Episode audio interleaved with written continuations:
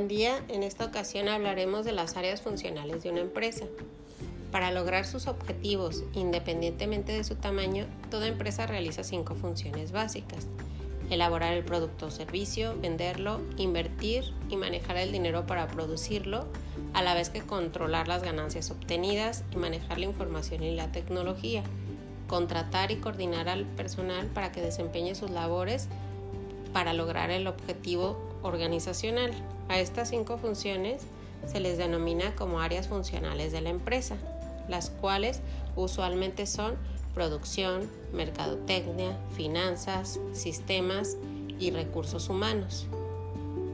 La magnitud de estas áreas, sus nombres, así como el, el, número de personas que las integran, varían de acuerdo con la complejidad, el tamaño y las características específicas de cada empresa. Podemos definir como área funcional al conjunto de procesos, actividades y responsabilidades realizadas en un departamento o área de la organización. Las áreas funcionales son de vital importancia ya que a través de estas se logran los objetivos de la empresa.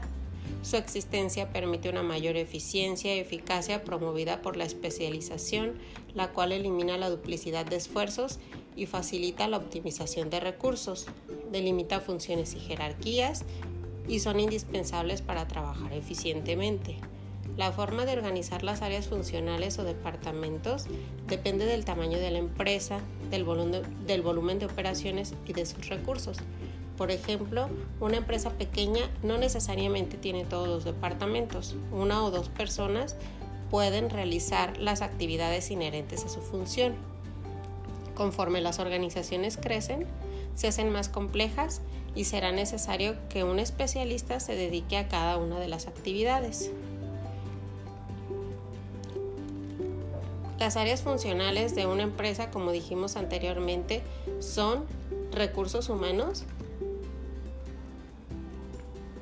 la cual se encarga de realizar las actividades tendientes a coordinar, y optimizar las habilidades, los conocimientos, experiencias y competencias de las personas que trabajan en la empresa con el fin de lograr su máxima eficiencia. El área de finanzas se encarga de la obtención, asignación y recursos financieros.